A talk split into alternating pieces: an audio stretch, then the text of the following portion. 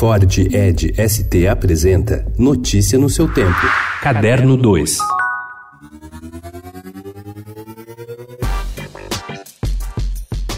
Um dos fotógrafos mais prestigiados do mundo, Sebastião Salgado, destaca-se também como um grande defensor do meio ambiente em qualquer parte do planeta. Em São Paulo, para a abertura da exposição Gold, Mina de Ouro Serra Pelada, cuja abertura acontece nesta quarta-feira no Sesc Avenida Paulista, Salgado compartilhou com o Estado, em entrevista ao repórter Ubiratã Brasil, sua preocupação com as medidas tomadas pelo governo de Jair Bolsonaro em relação ao meio ambiente.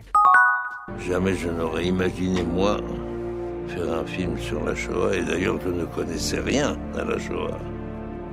Faz um ano que Claude Lanzmann morreu em Paris aos 92 anos. Aqui mesmo no estado, Gilles Lapouge lembrou o titã que criou Shoah. Em seu texto, citou um amigo escritor que dizia: Para virar antissemita, basta conversar meia hora com Lanzmann. E a partir desta quarta, dividido em quatro partes, Shoah estará de volta ao Museu da Imagem e do Som para que uma nova geração enfrente o desafio das suas nove horas e meia de duração e descubra uma obra visceral. Depois do É Tudo Verdade, que apresentou Ziva Postek, a montadora por trás do filme Shoah, uma outra história tem que ser contada. Interessa até quem já conhece o filme e sua mitologia.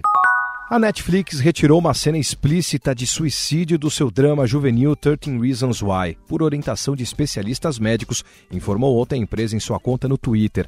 A série mostra o suicídio da protagonista no último episódio da primeira temporada, com uma cena em que a jovem Hannah corta os pulsos em uma banheira. Embora aclamada pela crítica, a série foi repudiada por grupos como o Parents Television Council, que afirmam que glorifica o suicídio de jovens.